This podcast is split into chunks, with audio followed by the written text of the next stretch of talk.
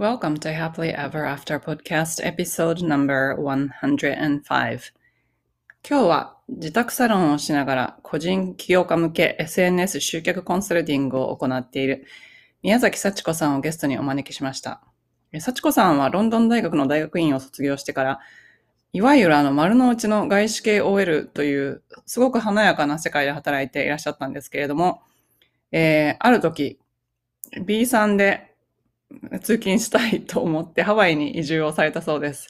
ハワイで5年間働いていらっしゃって、えー、2020年にの最初にあの日本に帰国されたんですけれども、その時にちょうどコロナが直撃して、えー、就職活動をする予定だったんですけれども、まあ、そこで働き方な、働き方の、えー、考え方を変えることを余儀なくされて、えー、起業されました。そこでまた起業されて、あの、成功されたんですけれども、えー、去年コロナで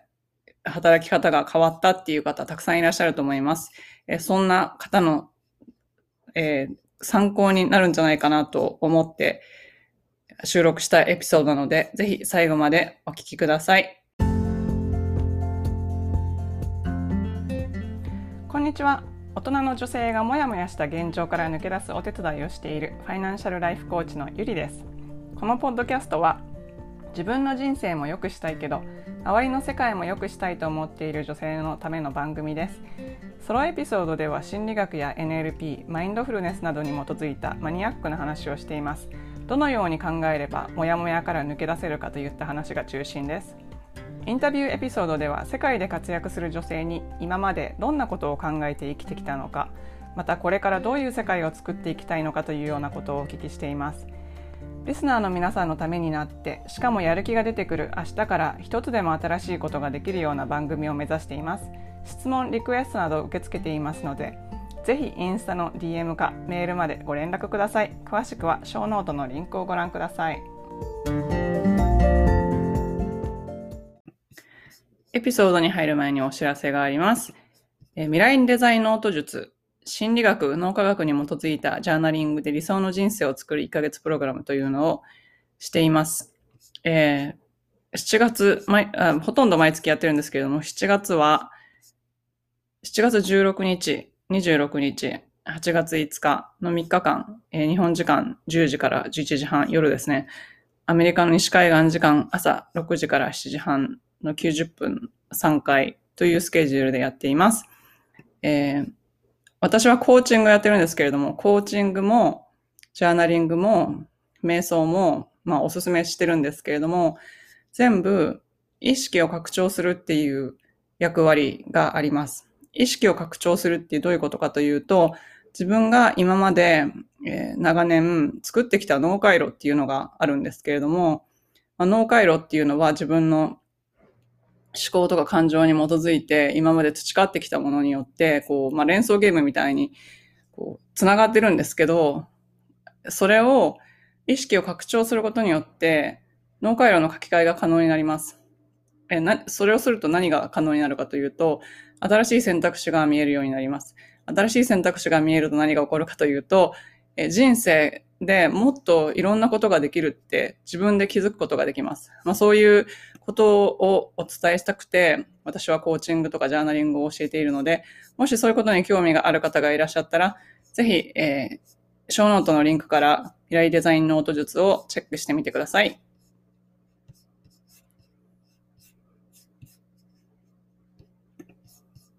えー、今日は受託サロンをしながら個人起業家向け SNS 集客コンサルティングを行っている宮崎幸子さんをゲストにお招きしました。幸子さんはロンドン大学大学院卒業後、外資系金融、またヘッドハンティング会社にてエグゼクティブアシスタントとして働かれた後、2014年にハワイに移住。ハワイではラジオ局で働きながらマッサージセラピストの資格を取得され、2020年に帰国されました。そしてちょうど転職活動を始めた頃にコロナが直撃したため、自宅で美容サロンを始めたところ、これがヒットし、現在はご自分のビジネスをしながら、他の起業家向けにコンサルティング事業を行われています。幸子さん、今日はどうぞよろしくお願いします。はい、よろしくお願いします。はい。幸子さんは、あの、インスタで初めて知って、そこからなんか経歴とかを伺ってすごい面白いなと思って あの、ぜひお話を伺いたいなと思って、あの、インタビューをお願いしたところ、今日は来ていただいて、どうもありがとうございます。こちらこそありがとうございます。私もゆりさんをインスタで発見して面白そうな人だなと思ったら、おつながりになれてもう嬉しいんです。ありがとうございます。ありがとうございます。じゃあまず自己紹介をお願いできますでしょうか。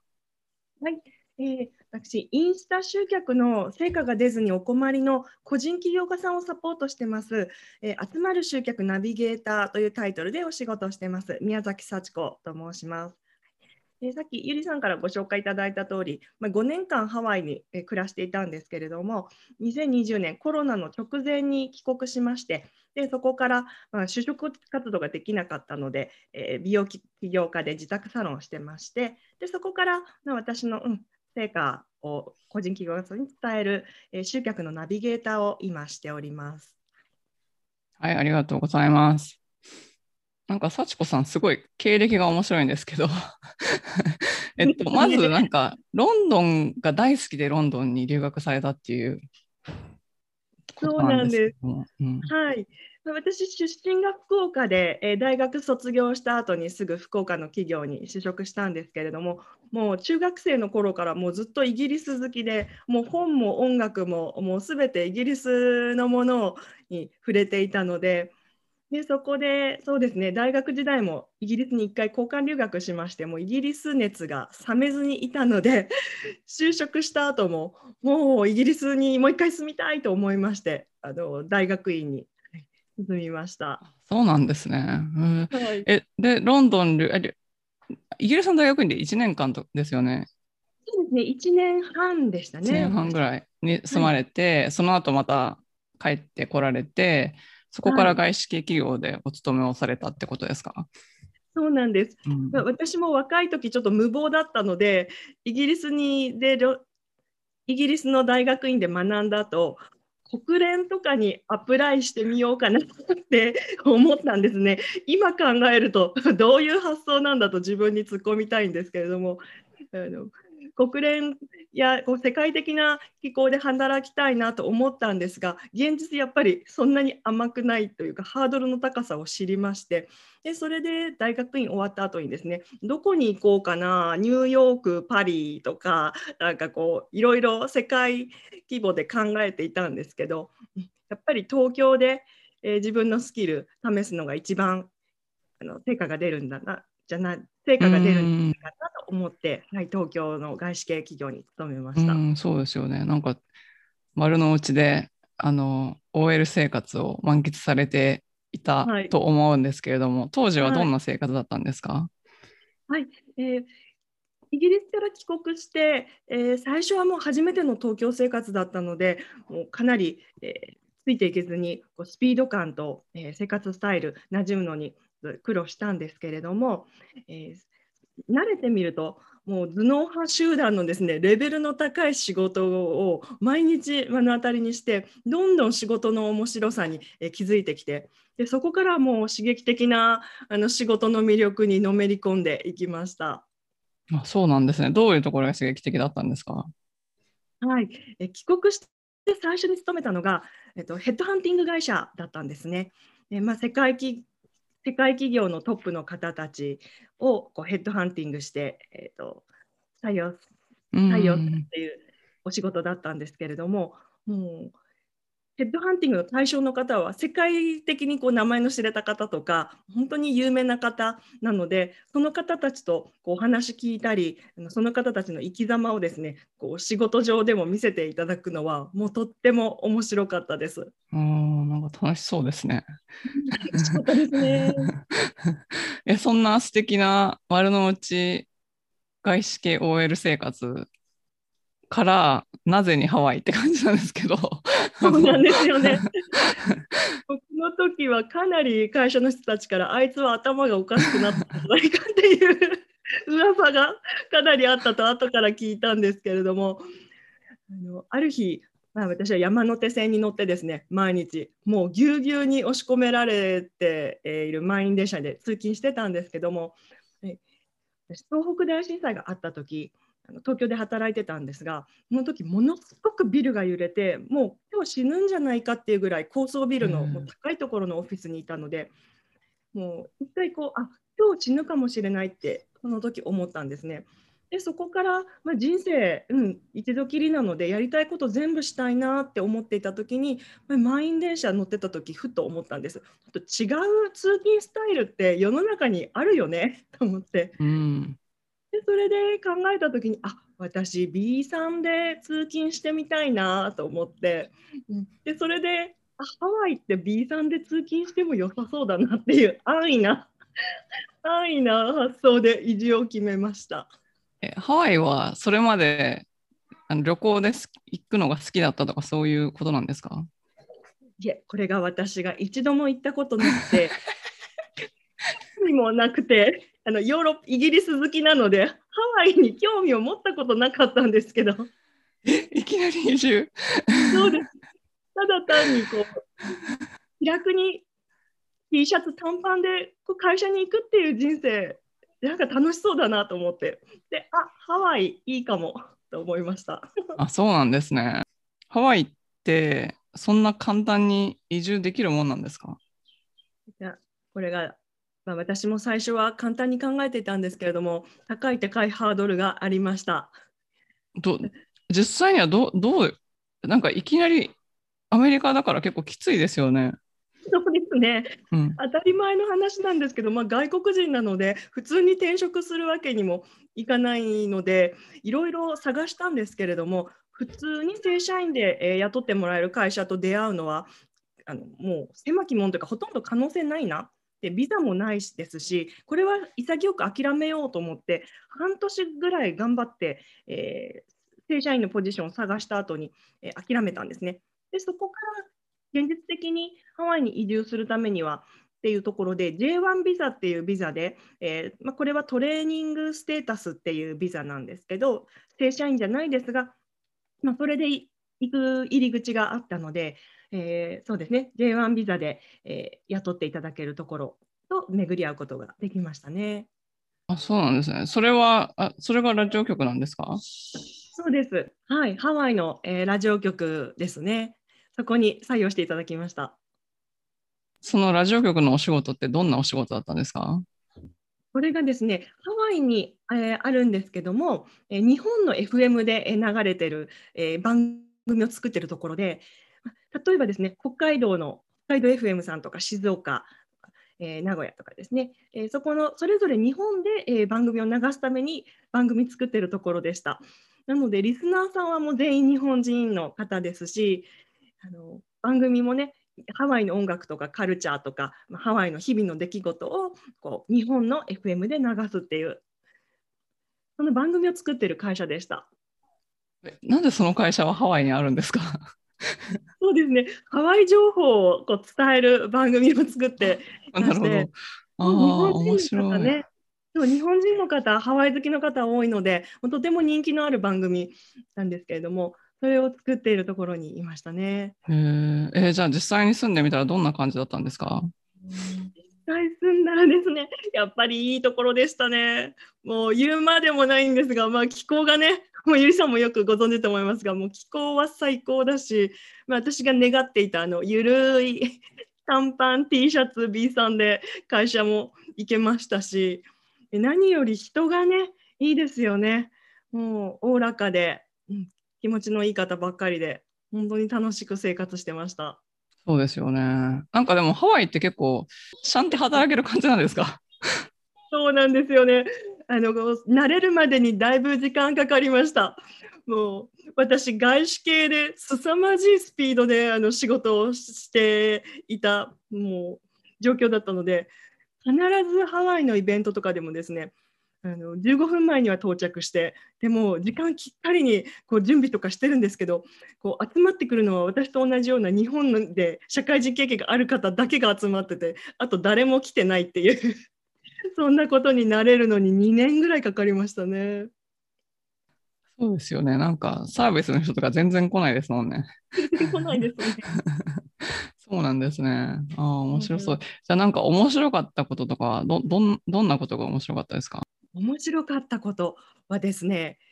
まあ、日常生活なんですけどバスに乗ってねあちら電車がないので、まあ、ほとんどバス移動してたんですけどバスの中で、えー、まあ、おばちゃんとかおじちゃん同士が本当にもう兄弟か長い友人のようにずっ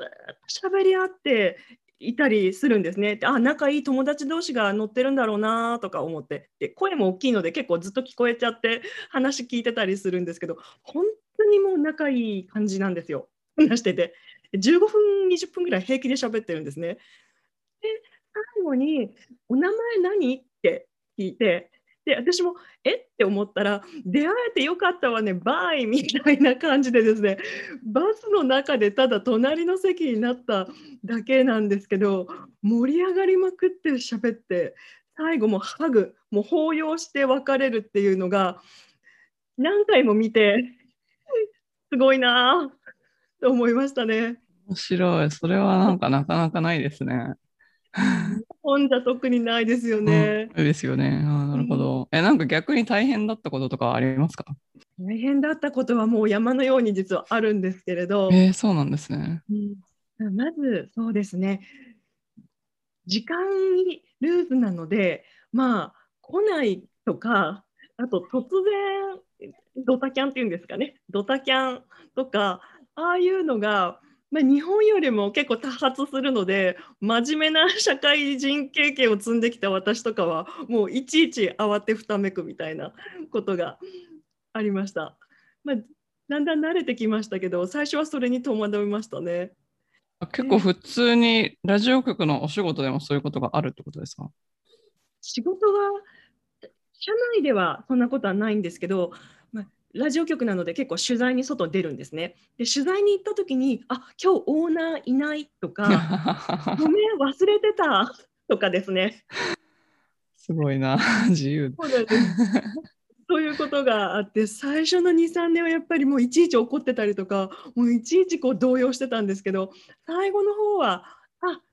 オッケー」っていうことでスケジュールねまた変更しますねっていう流せるようにやっとなりました。うんそうなんですね。でも5年結構長いですよね。長いですね。こんなに、うん、皆さん大体、まあ、数年でね、入られる方がいいかなっていう印象ですね。うん、じゃあなんかハワイで生活してみて、なんかこう、価値観が変わったこととかありますか？価値観はだいぶ変わりました。まず、私、おおらかで大胆になりましたね。どどういう感じなんですか？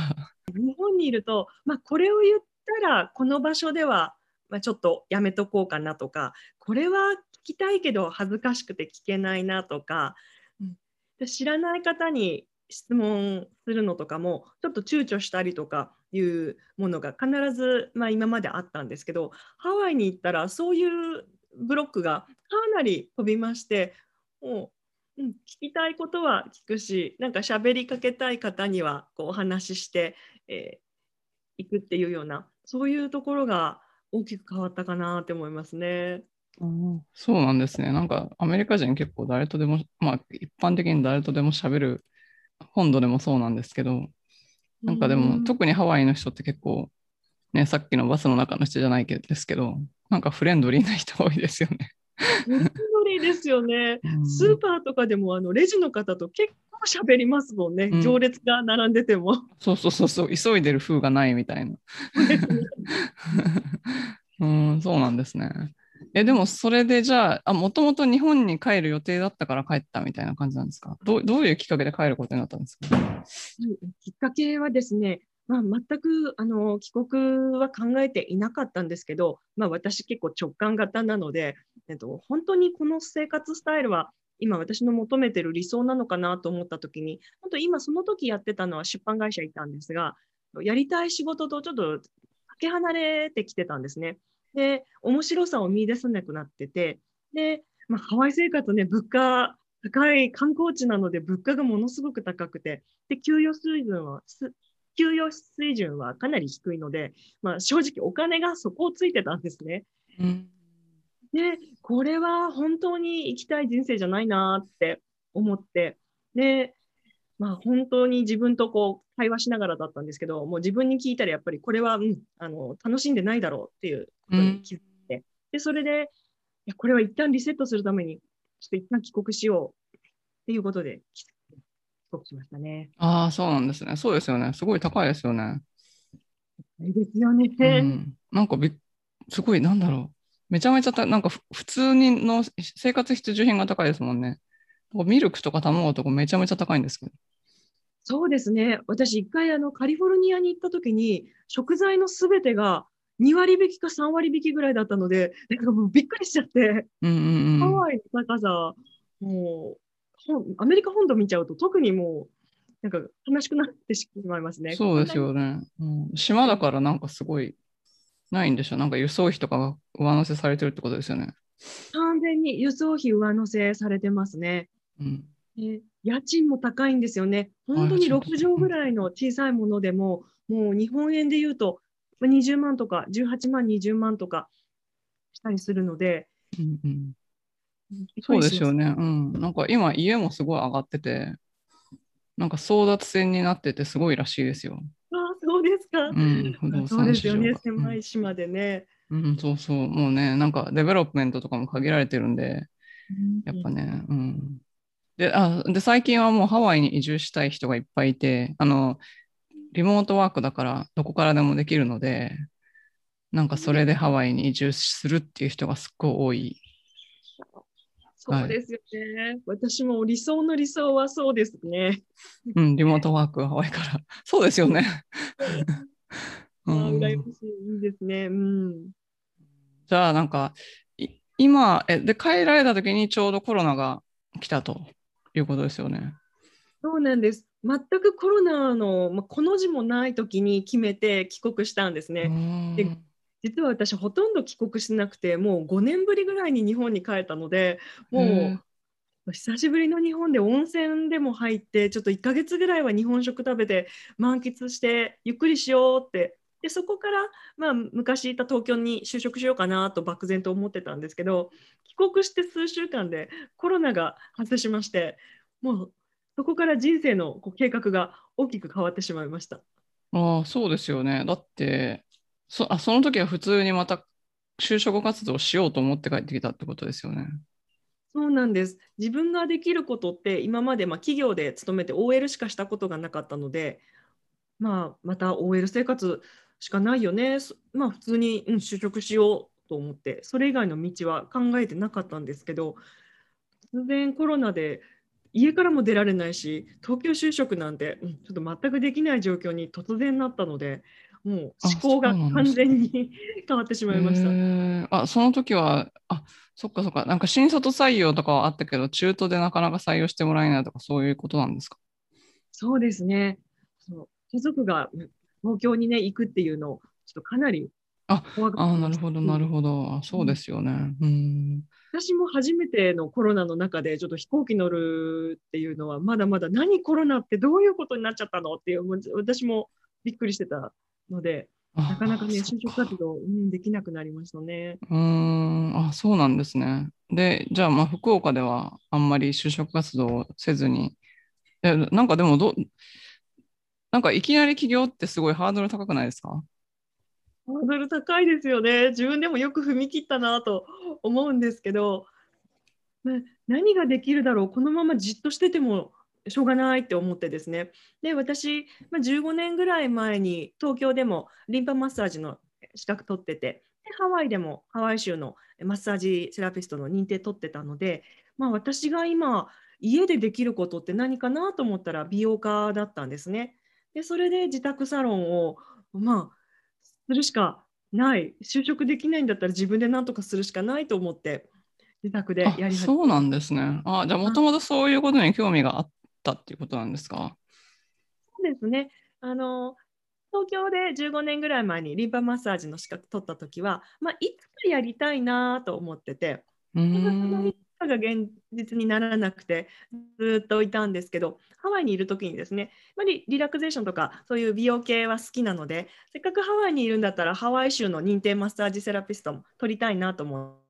まあ、学校通って資格取ったんですけどでハワイにいる間も、うん、ちょっとそういうマッサージの経験とかさせてもらったりして常に私の、まあ、副業的にやっていたんですがまさか本業にするなんてねそんなことは考えてもなくて、うん、帰国したら普通に就職しようと思ってたんですがコロナで変わりましたね。すごいですね。えあのハワイマスのマッサージサービスってあの普通のマッサージですか？なロミロミみたいなやつですか？そうですね。ハワイなのでロミロミがベースになったものです、ね、そうなんですね。はい、気持ちよさそうだ。えじゃあそれをそれをあ自宅で最初やっていてでそれをオンラインでも提供するようになったっていうことなんですか？そうですね。マッサージやり始めてで私、まあ、すぐ気づいたんですけど、まあ、自宅のマッサージだけだとこう場所にとらわれちゃってで私コロナが、まあ、明けたらまたハワイとかにも行きたいですし、で海外もね私バリ島とかも好きなので,、で行ったら1ヶ月以上は結構痛いタイプなのでこの仕事をしてると、うん、また前みたいになかなか休みが取れない場所に縛られるなと思った時にですね今度は頭蓋骨矯正をオンラインで教えるっていうあのやり方に出会って、まあ、これだったら、まあ、ハワイに行っても、まあ、例えば世界のねどこに行ってもパソコン1台で教えられると思ってあこれもやってみようと思って始めたんですよ。うんそうなんですね。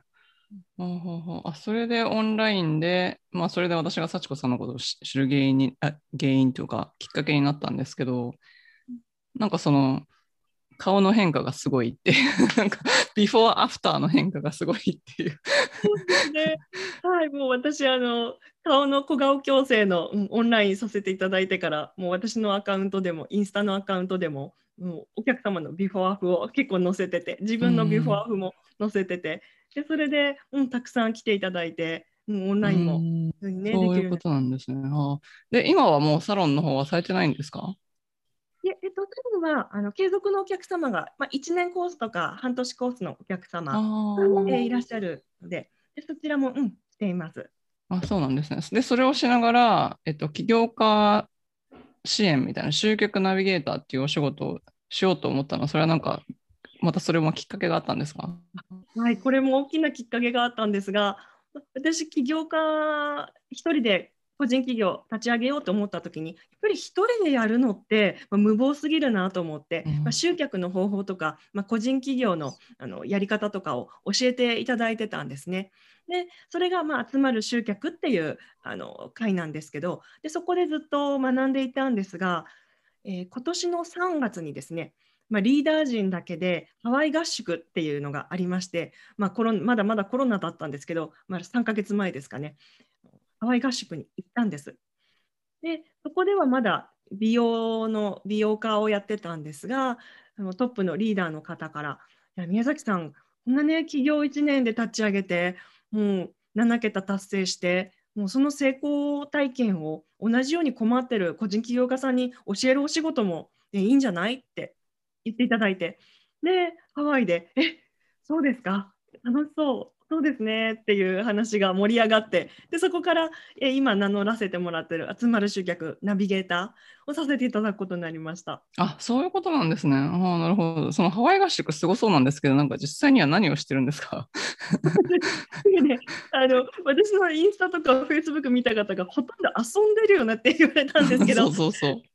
そうです。これがまあ面白い合宿で、まあ、人材教育教育とかねこう起業家としてこれからずっと、あのー、一人で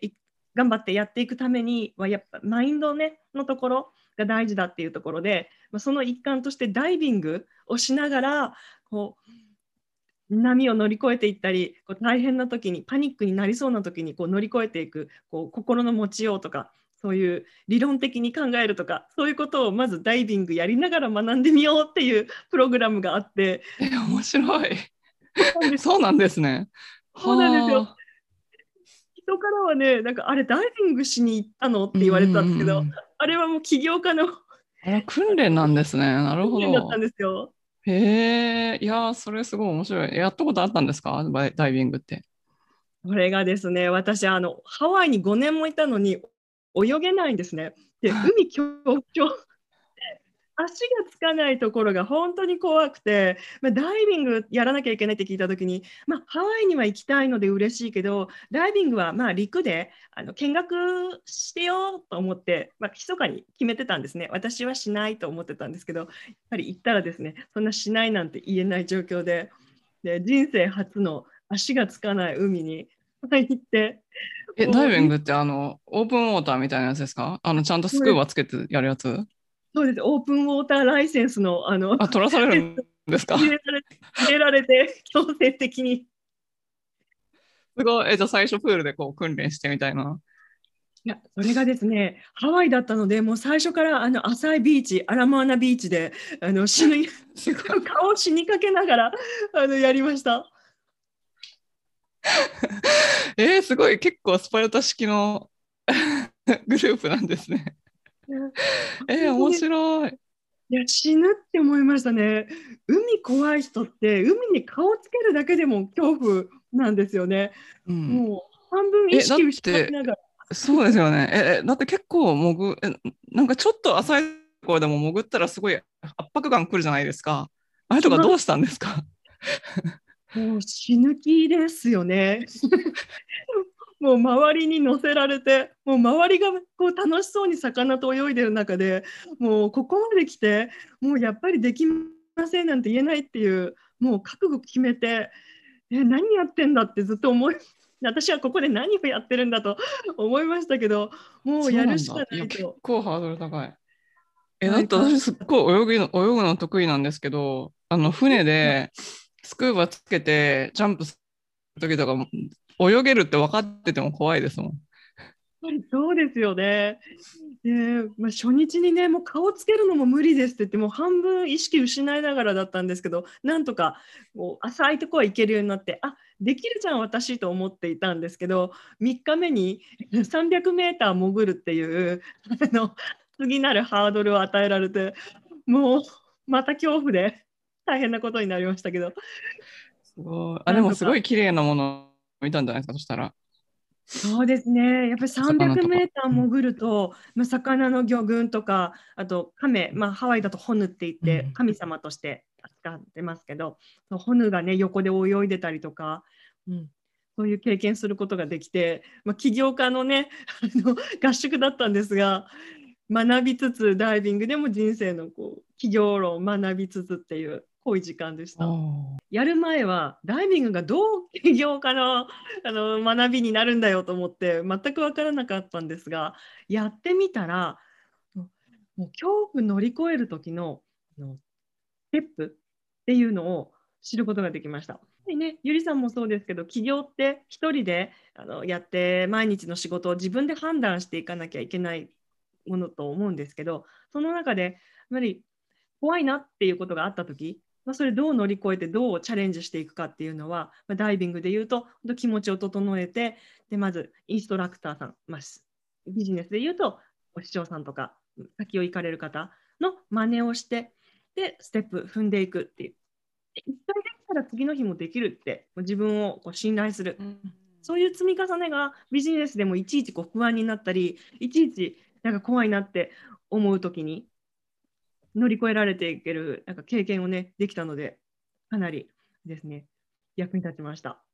今のお仕事の面白いところとか大変なところを教えていただけますか？はい。面白いのはあの個人起業家さん一人で悩まれてていやもうちょっとできないかなっていうもうちょっとやめた方がいいかなって思ってらっしゃる方が、まあ、私とお話しされた後とか私のサポートを受けられた後にあ自分でもできるんだと思ってこうどんどん復活して仕事が楽しくなってくるなんか様子を見せていただくとわあよかった楽しいなって私も思って、うん、それがやりがいですね。うんうんうん、大変なところは何ですか？大変なところは皆さんね個人企業でされてるので自分のやり方とかこう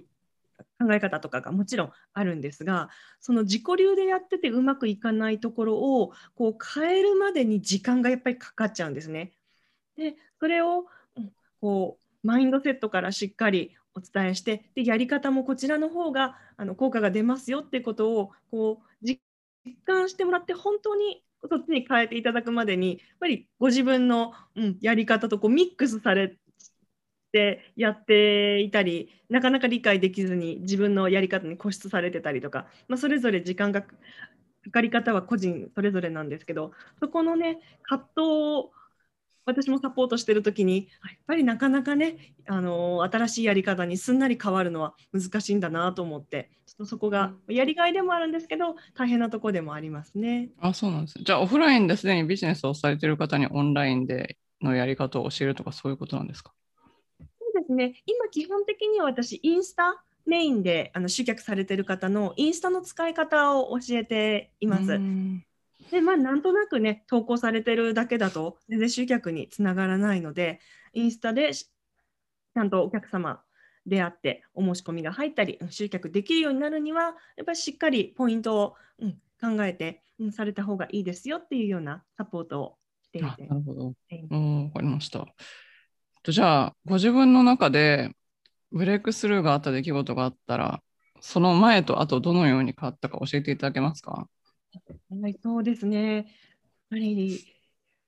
起業しようって思った時が私の大きなブレイクスルーでしたね。まあ、ハワイに行こうって思った時もかなりのブレイクスルーだったんですけど、まあ、起業しようっていうのはもう自分の、ね、生活がかかってますので大きかったですね。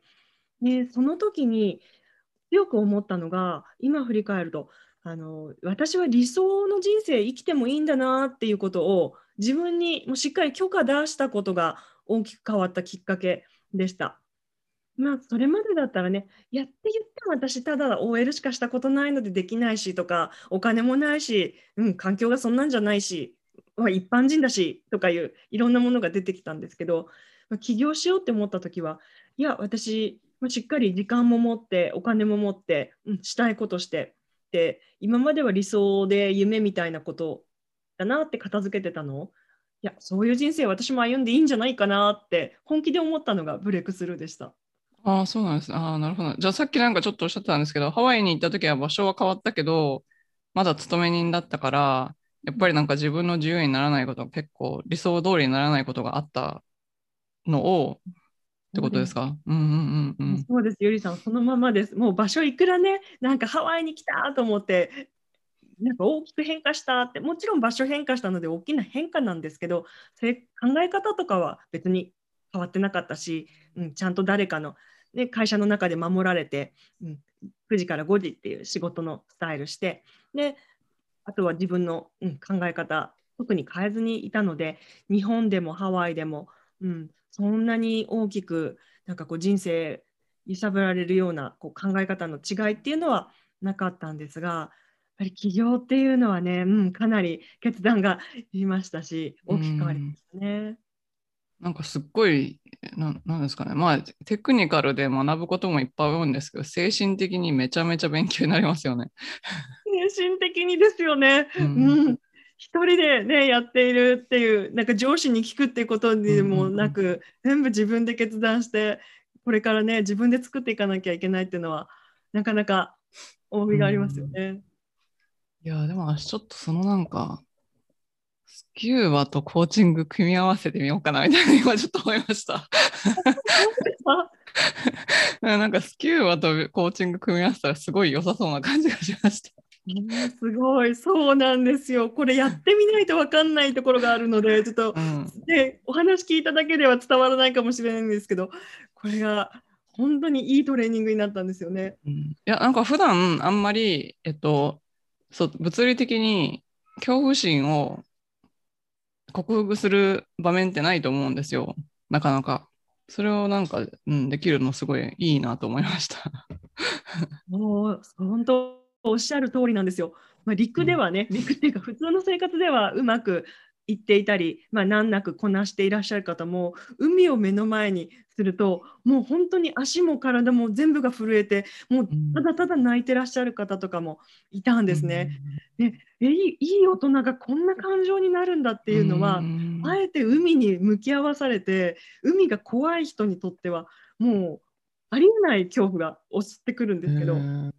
それを乗り越えるっていうのはこれからやってくるいろんなねことがきっと企業人生でもあると思うんですが海乗り越えちゃうと何着ても大丈夫かなって 思って強くなれますね。えっと、じゃあ、あの、これからどんな世界を作って、その中でどんな役割を果たしていきたいですか？そうですね。えー、個人起業家さんですね。私と同じように、あの個人企業でやってらっしゃる方が、まあ、コロナ中でも安心してビジネス続けられるような世界を作りたいなって思います。で個人が使える、まあ、広告媒体っていうと、まあ、SNS になりますけどそれをしっかり集客につなげられるような使い方をしてで、まあ、私は昔信じられなかったんですけど理想の人生生きられるんだって、まあ、私も思えたのでなんかそういう世界に一歩踏み出せるような方をサポートしたいなっていうのが。うんはい、ありがとうございます。じゃあ今もやもやしてるけどこれから自分の道を作っていきたいって思ってる女性に、どうすれば一歩を踏み出せばいいか、アドバイスがあれば教えてください。はい。ですね。一言で言うと、一歩踏み出せば、あと楽だよっていうのを伝えたいです。これもね、うん、一歩踏み出すの本当に怖いと思うし、私も怖かったんですが、今思うのは、一歩踏み出しちゃうと、結構後楽になれる。あの時一歩勇気出して踏み出してよかったなって本当に今思うので、うん、今だけ本当一瞬勇気出して我慢したらあとは楽な世界、まあ、楽っていう言い方はただただのんびりしてるわけじゃないですけれども、うん、楽しい世界が待ってるって思ってそれをこうイメージしながら一瞬だけって思って乗り越えてほしいなって思いますね。うんうんうん、はいありがとうございます。そうですよね。まあ、一歩踏み出せばなんか、あれ？そんなに大して大変ではなかったみたいな。でできるかもみたいな感じになりますもんね。喉元すぎればみたいな感じで、うん、もう本当に一瞬、うん、本当に1週間、2週間、3週間ぐらいのこうドキドキ感で、えいって言ってしまった後は、もうそっちの流れに進んでいけるっていうのがあるので、そこをね、乗り越えてほしいですね。あとポイントとしては、私これ大きかったなと思うんですけど、まあ、先に叶えていらっしゃる人の話聞いたり、まあ、直接は今会えないですけど、Zoom でちょっとお会いしたりとかして、世界に触れると、まあ、全然違う世界が広がってるんだっていう気づくのは大きかったですね。そうですよね。うん。なんか考え方全然違う。特になんか勤め人でずっと来て起業とかしようと思ったら、まあこれは別に起業に限らず、何でもそうだと思うんですけど、今まで自分のいる世界と違う世界に行こうと思ったら、そこにいる世界の人が何を考えているのかって分かんないといけないですもんね。うん、ねえ、本当そうですね。考え方ね、やっぱり先行かれてる方って自分が一生しないような考え方してたりとかして、うんうんうん、で触れてって聞いてるとだんだんそっちの方にあの寄っていくというか、うん、自分の世界の中にそういう方たちの考え方が入ってくるとそっちの世界に近づけるうん、そうですよね。うん、うん、うん。いいですね、それ。うん。なるほど。いや、ありがとうございます。じゃあ今日、あの、お話を聞いて、幸子さんのことをフォローしてみたいなって思う方がいらっしゃったら、あの、どうやってフォローしたらいいか教えていただけますか？はい、ありがとうございます。えー、私、えー、インスタグラムやってますので、えー、それ見ていただいたら嬉しいです。もう小顔矯正自体は継続の人しかやってないんですか？あ今はそうですね、継続のお客様。そうなんですね。あもったいない、それは。小顔になりたい人いっぱいいる。そうです実はリクエストがあったら、はい、あのお受けしておりますので、もう世界のどこに住んでいらっしゃる方でもオンラインでお伝えしてます。はい、ありがとうございます。はい、じゃあ今日は幸子さん、どうもありがとうございました。こちらこそどうもありがとうございます。えエピソードの中で幸子さんのインスタグラムアカウントの ID が出てこないんですけれども、あの、これはインスタアカウントを変えられたということで、今からお知らせしたいと思います。インスタアカウント ID は、幸子アンダースコアインスタ808 SACHIKO アンダースコア INSTA808 です。ショーノートにリンクを貼っておくので、もしよかったら、えー、幸子さんのことをフォローしてみてください。最後までお聞きいただきありがとうございました。この配信がお役に立ったら、ぜひお友達とシェアするか、または配信登録、星マークポチッと、レビューの方よろしくお願いいたします。現在、理想の未来を自分で作る10の質問セルフコーチングブックを無料プレゼント中です。ショーノートのリンクから登録してください。